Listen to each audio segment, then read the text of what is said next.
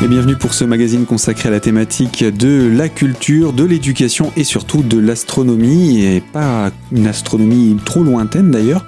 J'accueille pour ces prochaines minutes Didier Mathieu, bonjour. Bonjour. Je rappelle que vous êtes le responsable du planétarium d'Épinal. Oui. Et vous êtes en compagnie de Vanessa Houot, bonjour. Bonjour. Vous êtes chargée de communication du planétarium à Épinal et avec vous, euh, nous allons parler d'un rendez-vous qui s'approche à grands pas, c'est pour Pâques. Mais euh, juste avant cela, vous vouliez qu'on puisse expliquer ce qu'est Pâques d'un point de vue purement scientifique. Parce que certes, historiquement, on parle d'une, d'une, d'une fête euh, religieuse, euh, antique même, avant de devenir chrétienne, mais euh, la science a aussi son mot à dire. La science, elle a toujours eu son mot à dire dans l'histoire, même si pendant un certain temps, l'histoire a été, l'histoire nous, nous, nous, nous- explique qu'elle a été justement prise sous le, le- le régime de, des religions, mais euh, les religieux se sont toujours appuyés sur euh, les scientifiques pour établir euh, des choses. Alors Pâques, effectivement, c'était dans, dans, dans la haute antiquité, c'était au départ une fête païenne, et puis ensuite c'est devenu religieux, tout simplement bah, bah, pour ce que je viens de dire, les, les religions étaient au cœur, du, au cœur des pouvoirs. Et il y a une chose qui était importante à cette époque, et il faut remonter à peu près aux environs de moins, moins 1000 ans avant Jésus-Christ, de notre ère, donc il faut remonter au paiement impôts. Et ça, c'était quelque chose qui était intéressant parce que on se rend compte que les impôts n'ont pas, même s'ils ont beaucoup évolué, ils existent quand même depuis un certain nombre d'années. Et euh, il fallait trouver des dates pour euh, pouvoir euh, bah, toucher les taxes, toucher, faire payer le peuple euh, pour maintenir effectivement les, les- les États. C'était quelle partie de du territoire qui était concernée? Là, on va plutôt être en Italie, hein, dans, le, dans la Rome antique, avec effectivement donc le- le- l'Empire romain. Quoi. À cette époque, l'année durait à peu près dix mois, Enfin, c'est-à-dire qu'on comptait que dix mois de l'année, euh, on ne comptait pas les mois d'hiver, et euh, le début de l'année était euh, le moment où tout renaissait, où la nature renaissait, et euh, la nature, elle renaît à un moment donné, eh bien, euh, elle renaît avec le printemps.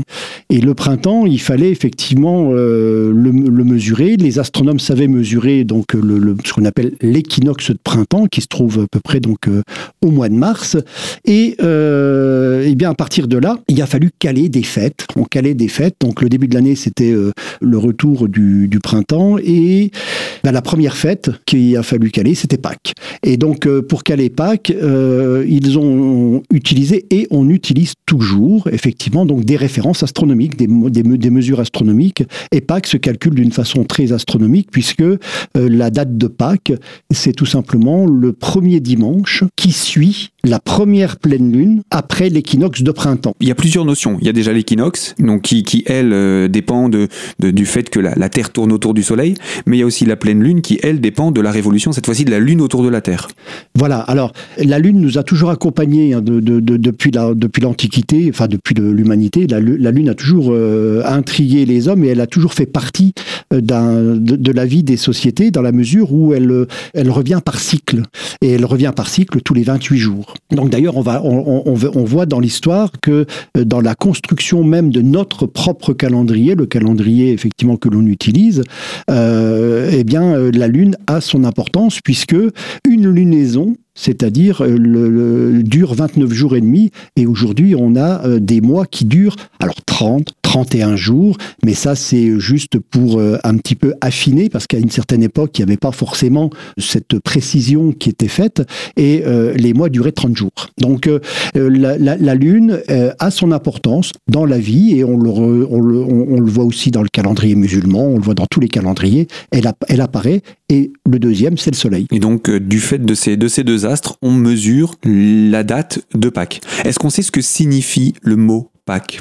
Alors, euh, moi personnellement, non, j'ai pas cette culture. Enfin, tout du moins, je l'ai eu. Voilà, mais je l'ai oublié, je je l'ai pas forcément retenu, quoi. Quelle est l'utilité aujourd'hui, excepté euh, on sort du domaine religieux, purement scientifique, de, de mesurer Pâques Alors, euh, mesurez pas que euh, on le mesure pas. C'est-à-dire que ce qui est important, euh, voilà, ce, qui est, ce, qui, est important, c'est de connaître l'équinoxe. Ça, de mesurer l'équinoxe de, de- du, du printemps, c'est quand même important parce que ça définit dans le ciel ce que l'on appelle le point vernal, et ce point vernal est à l'origine de toutes les coordonnées astronomiques des astres, qui vont, ces coordonnées vont ensuite servir aux, observateurs pour pouvoir pointer les télescopes euh, vers les objets qu'ils souhaitent observer. Donc l'équinoxe, le, c'est vraiment l'origine du chronométrage de, des coordonnées euh, astronomiques et c'est en même temps l'origine du chronométrage de notre propre calendrier. C'est-à-dire que même si notre calendrier euh, démarre le 1er janvier, euh, peu importe, on sait le caler par rapport à l'équinoxe de printemps.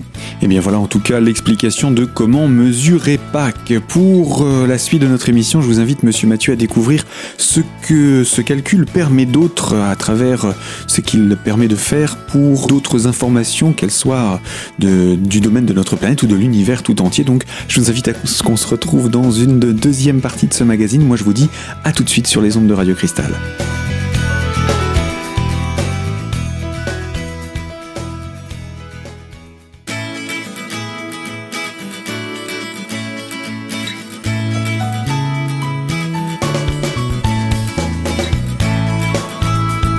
Deuxième partie de notre magazine, toujours en compagnie de Didier Mathieu, responsable du planétarium d'Épinal, magazine consacré donc à la découverte et à la culture. Et euh, c'est pourquoi nous parlons eh bien, en ce moment, puisque c'est la période de comment calculer euh, la Pâque, la période de Pâques. Alors on a expliqué en première partie qu'il fallait pour cela euh, mesurer l'équinoxe de printemps. Mais que permet ce calcul de l'équinoxe de printemps? Est-ce qu'il permet de mesurer les durées d'une année pour voir si celle-ci a duré autant de temps, entre guillemets, que l'année précédente Alors euh, oui, alors après, il y a dans la mesure de l'équinoxe, euh, en fonction de la de l'objet que l'on va prendre comme euh, référence de point de départ, eh bien on va se rendre compte que l'on n'a pas les mêmes durées. Et, ça, c'est intéressant parce que ça va permettre d'affiner des calculs, d'autres calculs, ça va permettre de découvrir des mouvements, et ça, c'est ce qui a été fait effectivement quand il y a eu la réforme du calendrier par, le pape Grégoire dans le passé, où, euh, eh bien, euh, au moment du concile de Nicée en 325, lorsqu'ils ont établi la date de Pâques, eh bien, ils avaient pris comme mesure l'équinoxe de printemps par rapport au Soleil. Et cet équinoxe de printemps par rapport au Soleil eh ben, ne tient pas compte d'un tout petit mouvement qu'on appelle le, mouvement de précession des équinoxes, euh, qui fait qu'en réalité, ça change un tout petit peu. Et donc, est-ce que ça veut dire que l'équinoxe, elle peut changer d'une année à l'autre? Alors, non, le, les, la commande, à un moment donné, c'était de dire il ne faut surtout parce que ça a été le cas effectivement donc à partir de en, 325 quand l'équinoxe de printemps a été euh, a été mesuré comme ils n'ont pas tenu compte du mouvement de précession eh bien l'équinoxe partait et se décalait. Ce qui veut dire que notre propre calendrier se décaler. Et à un moment donné, eh bien, on aurait eu le mois de mars en plein hiver, ou alors en plein automne, ou alors plus tard en plein été. Donc, du coup, ça n'avait plus de sens puisque le mois de mars devait être le premier mois de l'année. Alors après, c'était le 1er avril, hein, c'était avril, le premier mois de l'année. Euh, mais euh, euh, si on déplaçait le calendrier, enfin le mois de mars par rapport aux saisons, eh bien, on avait, ça n'avait plus de sens. Et c'est ce qui s'est produit d'ailleurs, parce qu'à un moment donné, donc l'équinoxe glissait, le calendrier glissait par rapport aux saisons, et euh, sous le, règne du pape Grégoire, eh bien, les astronomes ont été obligés de recalculer. Et là, c'est là où ils ont vu qu'il y avait une erreur qui avait été faite par Sisogène à l'époque, et qu'il ne fallait, qu'il fallait prendre donc euh, en référence les étoiles pour avoir ce fameux mouvement de précession, tenir compte de ce mouvement-là, euh, qui est un mouvement donc qui dure 25 000 ans même, mais qui a cette faculté de faire basculer la Terre par rapport au Soleil.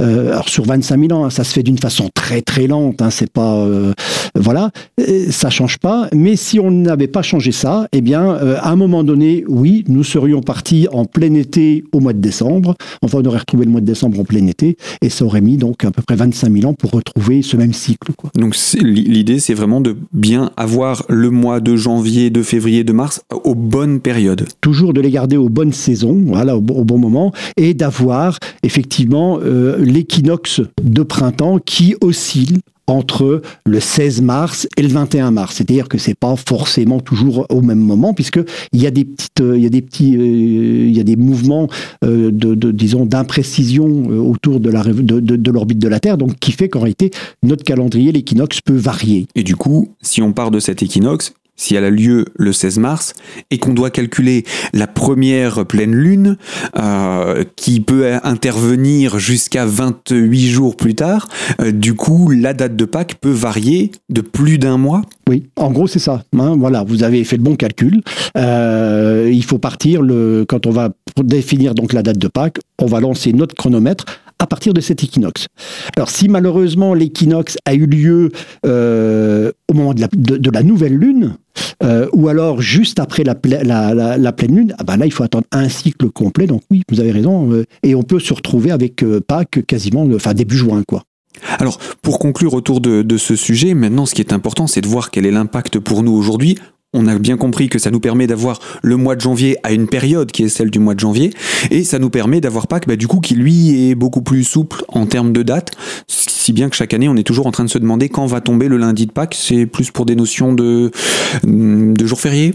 Bah, D'organiser, oui, son, son, petit week-end, quoi. Voilà, et c'est, mais, mais à partir de là, tout le monde, on peut, il est facile de pouvoir calculer euh, à quel moment va tomber Pâques dans 10 ans, parce que euh, aujourd'hui, l'équinoxe dans dix ans, on le connaît. quoi. C'est-à-dire que euh, l'IMCCE, l'Institut de mécanique céleste, est capable de dire, voilà, dans 20 ans, l'équinoxe aura lieu à telle, à, à, à date. Donc il suffit de prendre le calendrier, de regarder un calendrier lunaire pour 2045, et puis de se dire, bon ben voilà, là j'aurai effectivement euh, pas qu'à ce moment-là. quoi.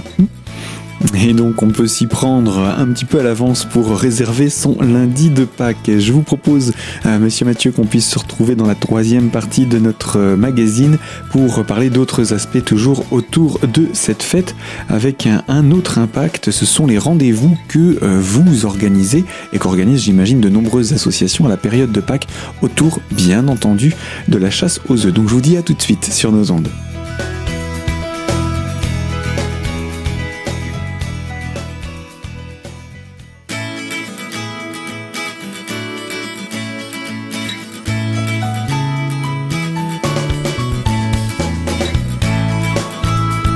Troisième partie de notre magazine consacrée à la thématique culturelle et la découverte de l'univers avec le planétarium d'Épinal en compagnie de Didier Mathieu, responsable, mais euh, également en compagnie de Vanessa Ouo, chargée de communication.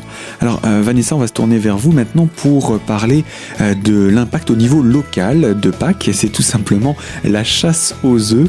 Donc l'événement se prépare et c'est pour bientôt. Oui, nous organisons une grande chasse à l'œuf de Pâques cette année encore, tout comme en 2017.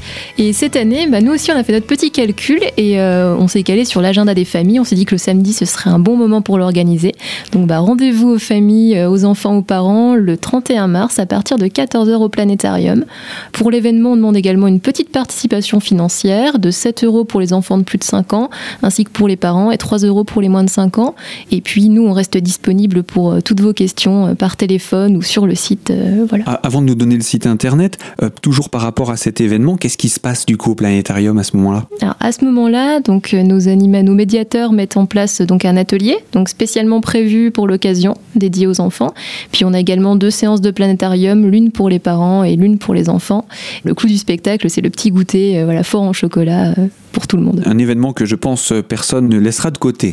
Monsieur Mathieu, quelque chose à rajouter? Je voulais aussi ajouter que c'est un moment important pour le planétarium parce que nous avons quand même une mission de diffusion des connaissances et on s'adresse à deux types de publics on s'adresse à un public qui vient au planétarium parce qu'il vient effectivement chercher de l'information et de la connaissance scientifique, mais on a aussi, on peut aussi s'intéresser et à travers PAC, c'est ce que l'on fait, on s'intéresse à un public qui ne s'attend pas à un moment donné dans un événement de la société à trouver de la science dans ce moment-là. Et le moment de Pâques est un moment vraiment opportun à cela, puisque euh, on va pouvoir effectivement euh, traiter euh, les constellations des, des, oiseaux du ciel, on va pouvoir traiter un petit peu donc l'histoire de, de, ces fameux œufs qui sont promenés et perdus par le, le lapin, qui, il y a aussi un lapin dans le ciel. Donc effectivement, comme le disait Vanessa, les médiateurs mettent ça en place, on met en musique, voilà, toute cette, toute cette science avec une fête de, de société qui se finit dans la joie du chocolat Et donc avec le plaisir des plus grands et des plus petits,